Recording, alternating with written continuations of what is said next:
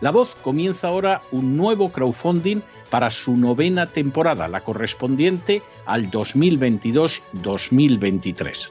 Lo hace además en unos momentos en que la libertad de expresión está más amenazada que nunca en décadas en España, en Hispanoamérica y en el resto del mundo.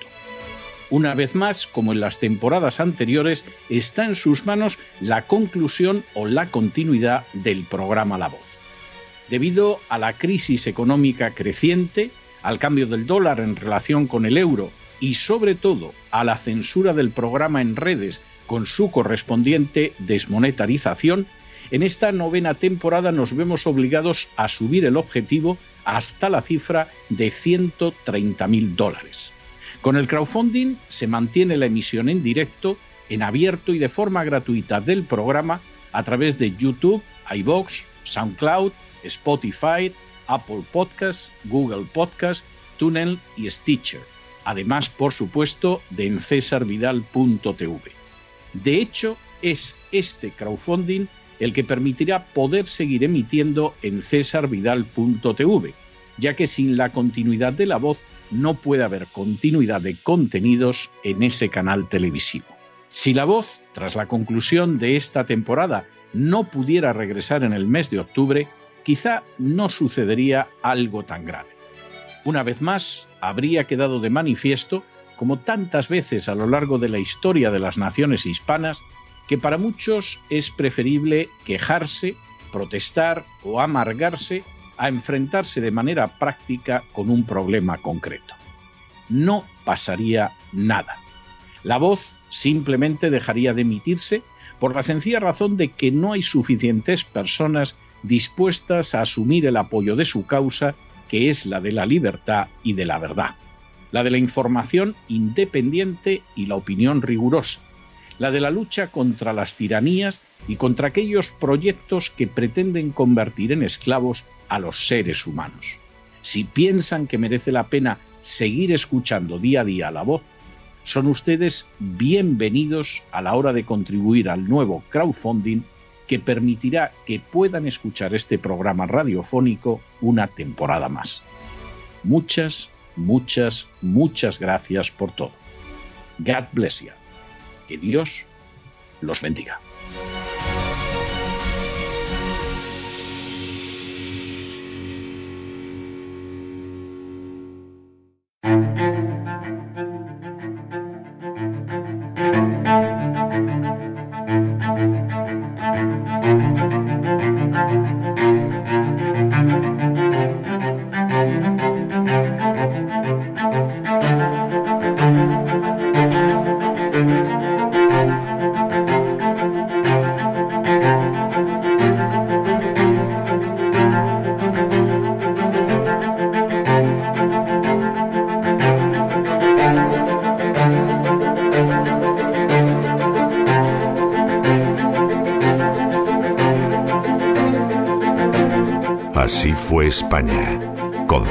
Vidal y Lorenzo Ramírez.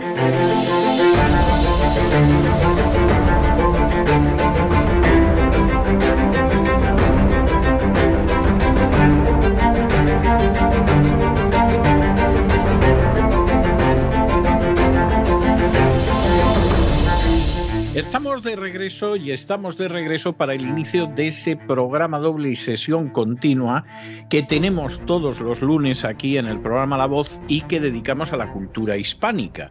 Ya saben que empezamos con la historia, con el Así fue España que todavía así fue Hispania, pero ya por poquito tiempo, y que luego continuamos con cómo hablar y escribir de la manera más adecuada esa bellísima lengua española, que por cierto el Premio Nobel de Literatura Camilo José Cela calificó como regalo de los dioses.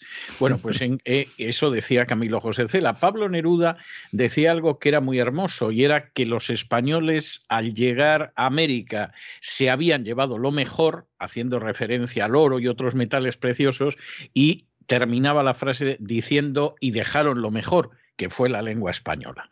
Bueno, pues eso dedicamos la segunda parte de este programa doble y sesión continua y vamos a empezar con la primera parte aquí a mi lado, don Lorenzo Ramírez, para cabalgar con los visigodos. Muy buenas noches de nuevo, don Lorenzo. Muy buenas noches, don César. Aquí vengo ataviado con mi túnica pectoralis. ¿Eh? Oiga, le ha quedado fantástico lo de la túnica pectoralis, ¿eh? o sea, esto, esto me parece algo... Es lo que tiene leer, leer, a Isidoro de Sevilla, al final ¿eh? he tenido que leer a Isidoro de Sevilla de forma cuasi obligada, pero la verdad es que súper contento, porque así me he podido enterar un poco de algo de historia, que como siempre digo, pues en la, en la EGB brillaba por su ausencia, ahora con la ESO ya no le digo nada, don César, ni túnica, ni pectoralis... Ni nada. ni existen ni nada. Bueno, hoy nosotros nos vamos a ocupar de un rey visigodo verdaderamente importante, porque esto ya es el paso no solamente para que los visigodos se conviertan en un reino absolutamente independiente, hasta ahora en la práctica eran independientes, aunque de jure tuvieran una cierta subordinación a Roma, que ellos veían mal, porque ellos querían ser aliados, no subordinados, eh, no, no, sabían lo que era la OTAN, y entonces pretendían que los aliados fueran iguales, y, y eso no pasa nunca en los imperios. Y lo que sucede es que hoy vamos a ver cómo ese reino de los visigodos finalmente se acaba convirtiendo en un reino independiente, y además un reino que se va a desplazar hacia España, pero vamos, en las próximas semanas esto, esto está visto. Visigodo, eh, Eurico es un rey que va a reinar, eh, no llega a las dos décadas, del 466 al 484. Pero, no está mal, no está mal, teniendo en cuenta que los iban pasando a todos a cuchillo cada cierto tiempo. Exactamente. Y además no está mal porque efectivamente lo que sucede es que es una etapa decisiva, porque en el 476 después de Cristo es cuando desaparece el Imperio Romano. O sea que Eurico empieza a reinar un poquito antes de que desaparezca el Imperio Romano de Occidente y acaba de reinar cuando ya se obvio que el Imperio Romano de Occidente pues ha pasado a la historia. Durante ese periodo de tiempo, que como usted dice, para un rey visigodo es prácticamente un récord, casi dos décadas, Eurico no solamente es que va a sumar a la Quitania I, apoderándose la ciudad de Tours, otros lugares, sino que efectivamente, pues por ejemplo, asedia Clermont-Ferrand, que era la capital de la Auvernia, y en el 477, es decir, cuando ya ha caído el último emperador, llega a apoderarse de Arles y de Marsella, con lo cual la Provenza estaba totalmente controlada por los visigodos y los visigodos en ese momento tenían pues lo que casi podría denominarse un imperio, porque iba desde Burdeos hasta los Alpes y luego desde Loira a los Pirineos e incluso entraba dentro de la península ibérica e incluía ciudades como Zaragoza y Pamplona, o sea, ciudades además típicamente romanas. Pamplona fundada por el general Pompeyo, César Augusta por Octavio César Augusto. Es decir, que en esos momentos la sensación que había era que la Gotia, es decir, el imperio de los godos, podía sustituir a, la Romania, es decir, el imperio de los romanos. La verdad es que los visigodos en ese momento ya han construido un reino y un reino independiente. En aquella época en lo que en España estaban todavía los suevos, ¿no? Ahí controlando Efectivamente, efectivamente estaban todavía los suevos moviéndose, como vimos en su día en esa sección del programa que dedicamos a los suevos, pero evidentemente los visigodos se han convertido ya en una especie de imperio. Imperio, imperio en el que hay que decir que además contaban con bastante apoyo de la nobleza romana, de un sector de la nobleza romana, porque la nobleza romana se daba cuenta de que se caía todo a pedazos. De hecho, en esos últimos años, esos ultimísimos tiempos del imperio romano, pues por ejemplo, en el caso de Eurico, él apoyaba al emperador Julio Nepote y consideraba que era el emperador legítimo. A Julio Nepote lo derrocan lo sustituye el último emperador que se llamaba Rómulo Augustulo, que eh, tenía la gran ironía de recoger en su nombre el nombre del primer rey de Roma, Rómulo, hmm. y un diminutivo sobre el primer emperador Augusto, que era Augustulo, que sería algo así como Augustillo. ¿no? Y de alguna manera Eurico se siente todavía tan identificado con la fidelidad al imperio que, por ejemplo, cuando es depuesto Julio Nepote, y es nombrado emperador Rómulo Augustulo, Eurico no lo reconoce considera que ahí hay una ilegalidad, que no hay que reconocer a ese emperador. Cuando ese emperador llega a Odoacro, el rey de los érulos, que vamos, esto era una tribu bárbara de tercera regional, o sea, y, y, Odoacro pues ya le da la patada a esa chabola en la que se había convertido el otrora orgulloso y altivo imperio romano y lo tira por los suelos, pues en ese momento, por supuesto, Eurico dice que tampoco reconoce a Odoacro ni cosa parecida.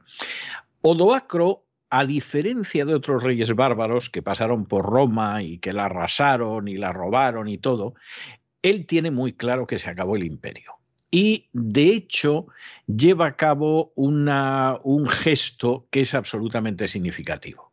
Y es que echa mano de las insignias imperiales y se las manda al emperador del imperio romano de Oriente, como diciendo, tú en tu zona del imperio haz lo que quieras, pero en esta zona del imperio Roma ha desaparecido. Aquí no hay más emperador y aquí te mando yo las insignias para que les des el empleo que mejor te parezca, porque aquí esto se acabó. Eh, Eurico no, no había reconocido a Rómulo Augustulo, por supuesto desprecia totalmente a Odoacro, el rey de los érulos, que va a tardar muy poco, y lo que hace en ese momento, que es bastante interesante, es que visto que el imperio desaparece, él rompe el pacto histórico de un siglo que se cumple entonces, que mantenían los godos con Roma, y decide que efectivamente va a construir ya de manera formal ese imperio, ese reino visigótico, que vamos, está a dos telediarios de trasladar su capital a España. Y recuperando esa querencia casi psicológica que tenían los visigodos de no solo sustituir al Imperio Romano, sino directamente de ocupar directamente Italia, ¿no? Totalmente. su cabeza, ¿no? Estaba el de conquistar Italia.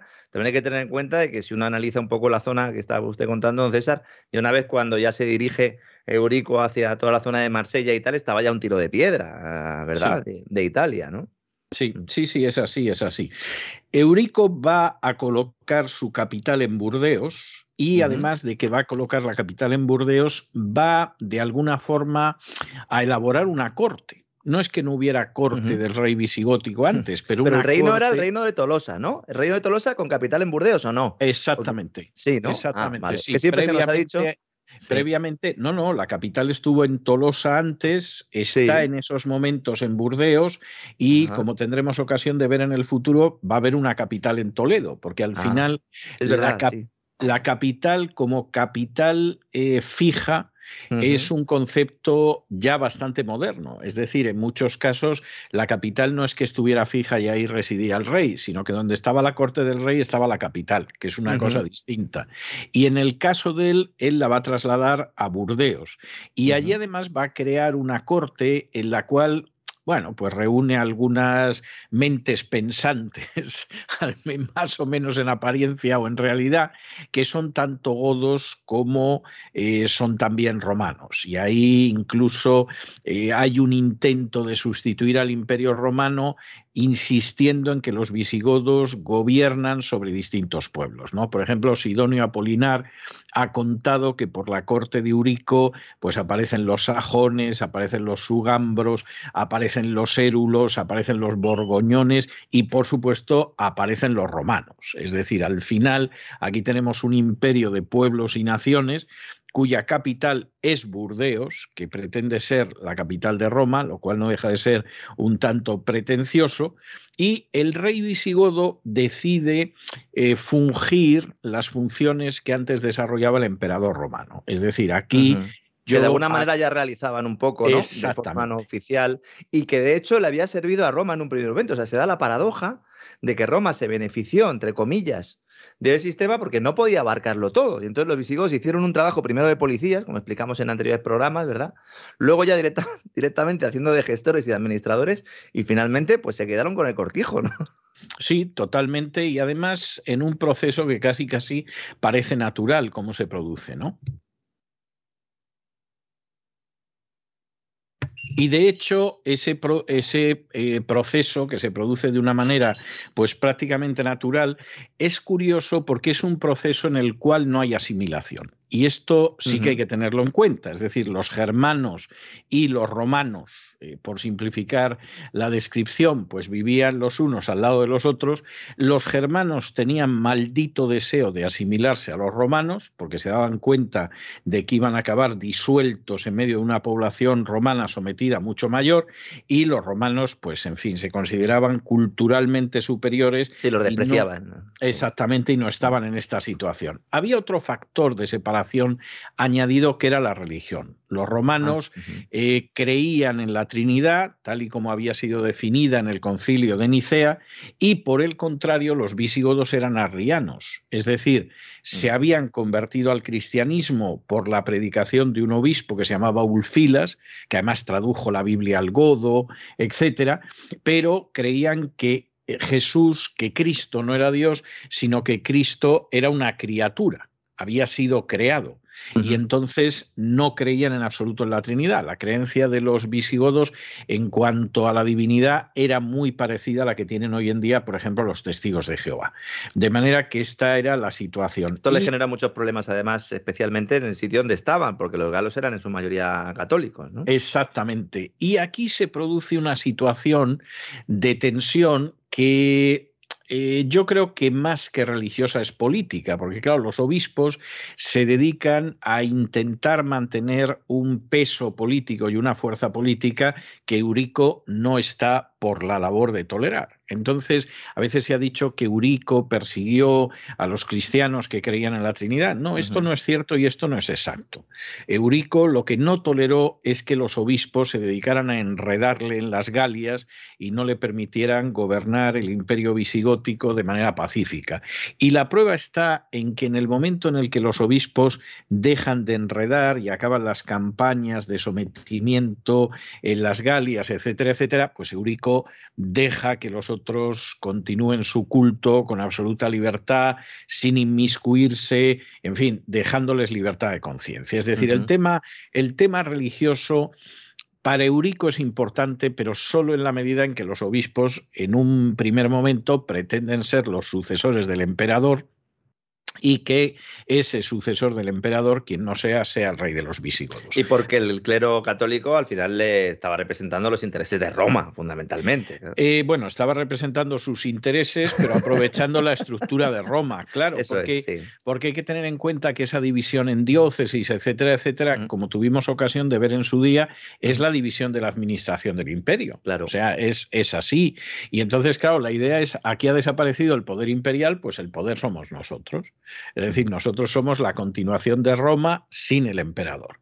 Y Eurico diciendo, eso os lo creéis vosotros, o sea, dedicaos a vuestras cuestiones religiosas y no os dediquéis a intentar sustituir al imperio, porque al imperio quien lo ha sustituido soy yo y no vosotros.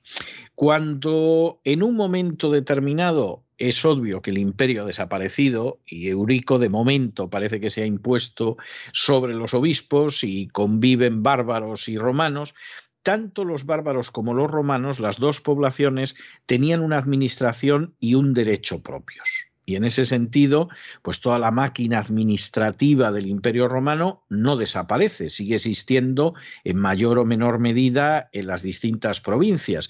Y los reyes germánicos, al mismo tiempo, pues no acaban con esos cargos romanos, porque son conscientes de que son útiles, por ejemplo, entre otras cosas, para recaudar impuestos. Con lo cual, ¿para qué vas a destruir una administración que se supone que más o menos funciona y que más o menos es útil?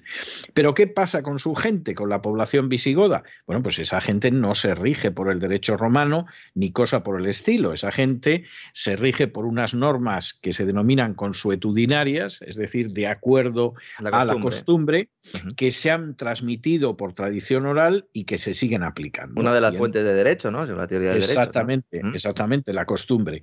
Entonces, pues, eh, Hasta que llega Eurico, ¿no? Hasta que llega Eurico y dice esto se ha terminado, ¿no? Eurico intenta poner algo más de orden, pero claro, hay que ser conscientes de que el derecho germánico estaba muy poco desarrollado. Por ejemplo, por, citar un ejemplo, ¿no? La ley de los francos, que era la famosa ley sálica, que la gente cree que la ley sálica era solo que las hembras quedaban excluidas de la corona. No, eran muchas más cosas, pero entre la ley sálica, entre los aspectos que contemplaba la ley sálica, estaba la exclusión de las mujeres de la corona. Eso va a ser el derecho francés y a través del derecho francés va a entrar en España con los Borbones en el siglo XVIII. Es decir, el derecho dura mucho. Al final, en el siglo XVIII, eh, la dinastía francesa de los Borbones trae a España el derecho germánico de los francos. La cosa se las trae. Pero pero en cualquiera de los casos, para que nos hagamos una idea, la ley sálica de los francos, que estaba escrita y que se había desarrollado antes de la de Eurico, etcétera, etcétera, tenía 75 artículos.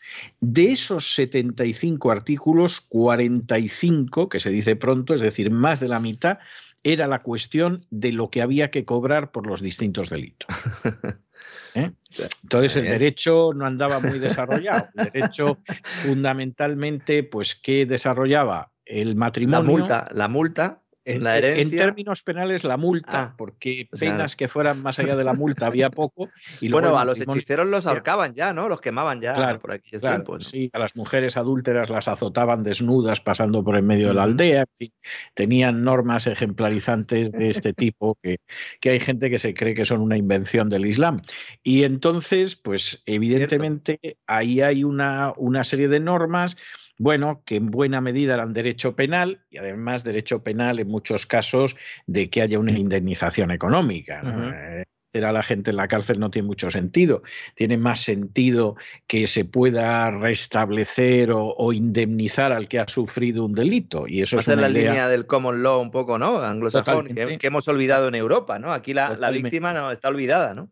Aquí la víctima está olvidada. No hay, resarcimiento de la víctima. Con un poco de buena suerte, el delincuente además tampoco recibe castigo, con lo cual esa, esa es la idea. Pero los germanos no. Y entonces esa, esas normas que en su mayor parte eran penales, además de forma compensatoria, y luego matrimonio y herencia, o sea, eh, familia y sucesiones, como se estudiaba antes en quinto de derecho cuando yo estudié, era la mayor parte del derecho. ¿Qué hace Eurico? Bueno, pues Eurico en el año 480, es decir, no ha pasado ni siquiera un lustro de la caída del Imperio Romano, dice, bueno, yo aquí voy a codificar las leyes del pueblo germánico. Es verdad que esto se ha transmitido oralmente a lo largo de los siglos, es verdad que son normas consuetudinarias, pero yo las voy a dejar por escrito por lo que pueda acontecer. Ese código de Eurico solo nos ha llegado eh, conservado eh, parcialmente en un palincesto, que es un palincesto que se conservó en la abadía francesa de Saint-Germain-des-Prés o San Germán de Prados. Pero Ahí se conservó el palinsexto, es ese documento sobre el que luego se ha escrito, porque había que aprovechar el trozo de cuero o de lo que fuera, pero se ha podido reconstruir siquiera en parte ese código de, de Úrico que recoge las leyes y que, por cierto, va a ser complementado por su sucesor, del que hablaremos Dios mediante la semana que viene, Alarico II, que en el 506, es decir, aproximadamente un cuarto de siglo después, promulga la ley Romana Visigotorum. Vaya nombre, ley romana de los visigodos. Ya dice mucho de, de, ese proceso, también conocida como el breviario de Aniano. Y entonces Ahí, por ejemplo, se descubre cómo la población romana está todavía bajo el derecho romano, no se ha movido en absoluto, pero al mismo tiempo es, hay un derecho germánico que va impregnando poco a poco esas leyes. Y, que luego que las leyes no se aplicaban a todos en función del territorio, sino era, era el, el principio de personalidad, ¿no? Es decir, era en función de la pertenencia a un grupo según, esa, eh, según regían ese derecho germánico. Es decir, los visigodos tenían una ley, los romanos otra, ¿no? Al mismo este es un elemento muy importante, me alegro mucho de que lo haya mencionado don Lorenzo, porque indica que algunas visiones que ahora se consideran progresistas del derecho, en realidad es retroceder a la época de los bárbaros. Es decir, uno de los, grandes sí, sí, uno de los grandes avances que, que, van unidos a la reforma, a las revoluciones puritanas inglesas, a la revolución americana y a la revolución francesa, es que de pronto la ley es igual para todos. Es decir, en un país hay una ley y esa ley aplica a todo el mundo igual, al menos en teoría. Todos son iguales ante la ley, la ley aplica a todo el mundo igual. Bueno, una de las consecuencias, por ejemplo, del desastroso estado de las autonomías o, por ejemplo, de la legislación de género, es que ese principio ha saltado hecho pedazos. De pronto, determinada autonomía considera que su legislación por narices tiene que ser distinta de la de los demás y que existe un colectivo que es Cataluña o Euskal Herria o Euskadi o como se la quiera llamar, que es distinto, es decir, volvemos a la etapa negra de los bárbaros que destruyen el imperio romano y en el caso de las leyes de género igual. Es decir, el mismo delito según lo cometa un hombre o una mujer no es igual, etcétera, etcétera, etcétera. Bueno, pues eso, que a algunos les parece el colmo del progreso, eso es retroceder en términos jurídicos a una de las etapas más negras del derecho. Pero claro, es que la ignorancia es terrible. y Yo comprendo que no quieran que se estudie a los visigodos, porque si de pronto descubres que los visigodos tenían el mismo criterio jurídico que el lobby gay, pues evidentemente, o el lobby feminista, pues no queda muy bien. si los compararan con otros, vale, pero con los visigodos tampoco, tampoco es ese plan. ¿no? Y hay que decir que efectivamente ese código de Urico, luego ampliado por el código de Alarico, la Les Romana Visigotorum o breviario de Aniano, que por todos los nombres se le conoce, eso luego va a ser empleado en Inglaterra, en Alemania, en Italia y va a dejar su huella en la legislación española, lo cual es enormemente importante. Pero nosotros hemos recibido la ley romana, pero a través de los visigodos, ¿no? Efectiva, no, nosotros hemos recibido la ley romana por los romanos, pero llega un momento en que en esa ley romana empiezan a entrar elementos germánicos. Y durante la Edad Media eso va a ser muy claro. Es decir, y cuando vayamos estudiando la reconquista y cómo se repoblaban zonas de España y para que la gente se quisiera ir a vivir a esas zonas, pues lo que sucedía era que se les otorgaban fueros, etcétera. Mm. Bueno, pues muchas de las normas que aparecen en esos fueros, en fueros como el de Cuenca, como el de Sepúlveda, etcétera, etcétera, eso ya son normas que tienen una impronta grande del derecho germánico. Y lo vamos a ver. Y, por ejemplo, eso hace que, por ejemplo, en el fuero de Sepúlveda, que tú te ibas hasta esa zona a repoblar un territorio del que se había expulsado al invasor musulmán, pero a ver quién se iba allí a vivir y todo lo demás, y por tanto te daban una serie de beneficios, pues, por ejemplo, determinados castigos eran mayores o menores según a quién atizabas. Es decir, no era igual hacerle una herida a un noble que a un clérigo, que a un pobre villano que había por allí. Es decir, volvemos a lo mismo y esto me parece muy importante. En términos de conquistas jurídicas, las leyes relacionadas con la agenda globalista, con la ideología de género, etcétera, nos han hecho retroceder siglos y siglos hemos vuelto a un estado de atraso que, por ejemplo, no existía en Roma. El derecho romano inicialmente tenía la diferenciación entre patricios y plebeyos, etcétera, pero bueno, había ido avanzando hacia una igualdad jurídica. Eso desaparece con los bárbaros y ahora con los nuevos bárbaros regresa. O sea, es, es así y desde luego es para pensarlo. Pero no cabe la menor duda de que Eurico es un personaje de enorme importancia en la historia del derecho español, que en esos momentos eh, la hegemonía visigoda parece más que consolidada en ese regreso, en ese dominio sobre el imperio y lo que vamos a ver es que finalmente pues no va a ser así, que realmente no va a haber una hegemonía visigoda consolidada en las Galias, sino que en un momento determinado los visigodos se van a ver expulsados de las Galias y entonces es cuando van a establecer su gran monarquía con capital en Toledo y en España y además van a hacer España como nación. Pero eso lo vamos a ver en las próximas semanas. Con permiso de esos suevos, ¿verdad? Que estaban ahí en la Lusitania. Dando guerra. Y dando guerra. Le dejaron un cachillo al final, ¿eh? No era tan malo. Sí, pero poco tiempo, poco tiempo, porque no estaban para estas cosas. Y, en fin, al final la idea era establecer ese reino nacional.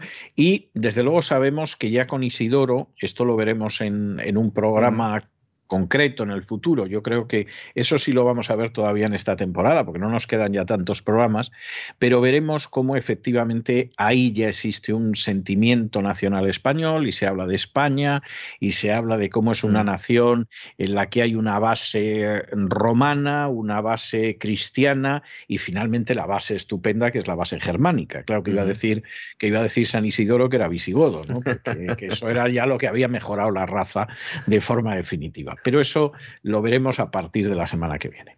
Muchísimas gracias por todo, Lorenzo, y seguiremos cabalgando con los visigodos todavía durante un tiempo. A usted, como siempre, don César. Veremos además ese final de Eurico, que no quiero hacer spoiler, ¿eh? que es noticia. El final de Eurico es, noticia porque. Hágalo, hágalo, haga ¿Eh? spoiler. usted el final de Eurico, por favor, antes de bueno, básicamente es que Eurico eh, es noticia que, murió de muerte natural. Lo cual sí, efectivamente. eso, en cuenta que era visigodo, yo creo que esto ya era para, para abrir un informativo, don César. Exactamente. Yo creo que ¿Mm? tiene usted toda la razón del mundo, porque, porque efectivamente que alguien muriera de muerte natural entre los reyes visigodos, pues, pues es algo eh, impresionante. Bueno, hasta tal punto que sabe usted que esa muerte, muerte porque los mataban, o sea, sí, sí. bueno, él mató a su hermano directamente, mató a su hermano. Y todo esto que sucedía, bueno, lo llamaban el morbo gótico el morbo gótico, que nadie piense que era una especie de postura sexual vestido de negro. No, tampoco tiene nada que ver con las hijas de José Rodríguez Zapatero ni nada de eso. Nada, nada, nada de eso. El morbo gótico era que efectivamente parecía que había una enfermedad que se llevaba por delante a los reyes visigodos. Esa es la, la historia que había. Pues muchísimas gracias por todo, Lorenzo. Hasta mañana que nos volvemos a encontrar en el Despegamos. Un fuerte abrazo. Hasta mañana, don César. Hasta mañana.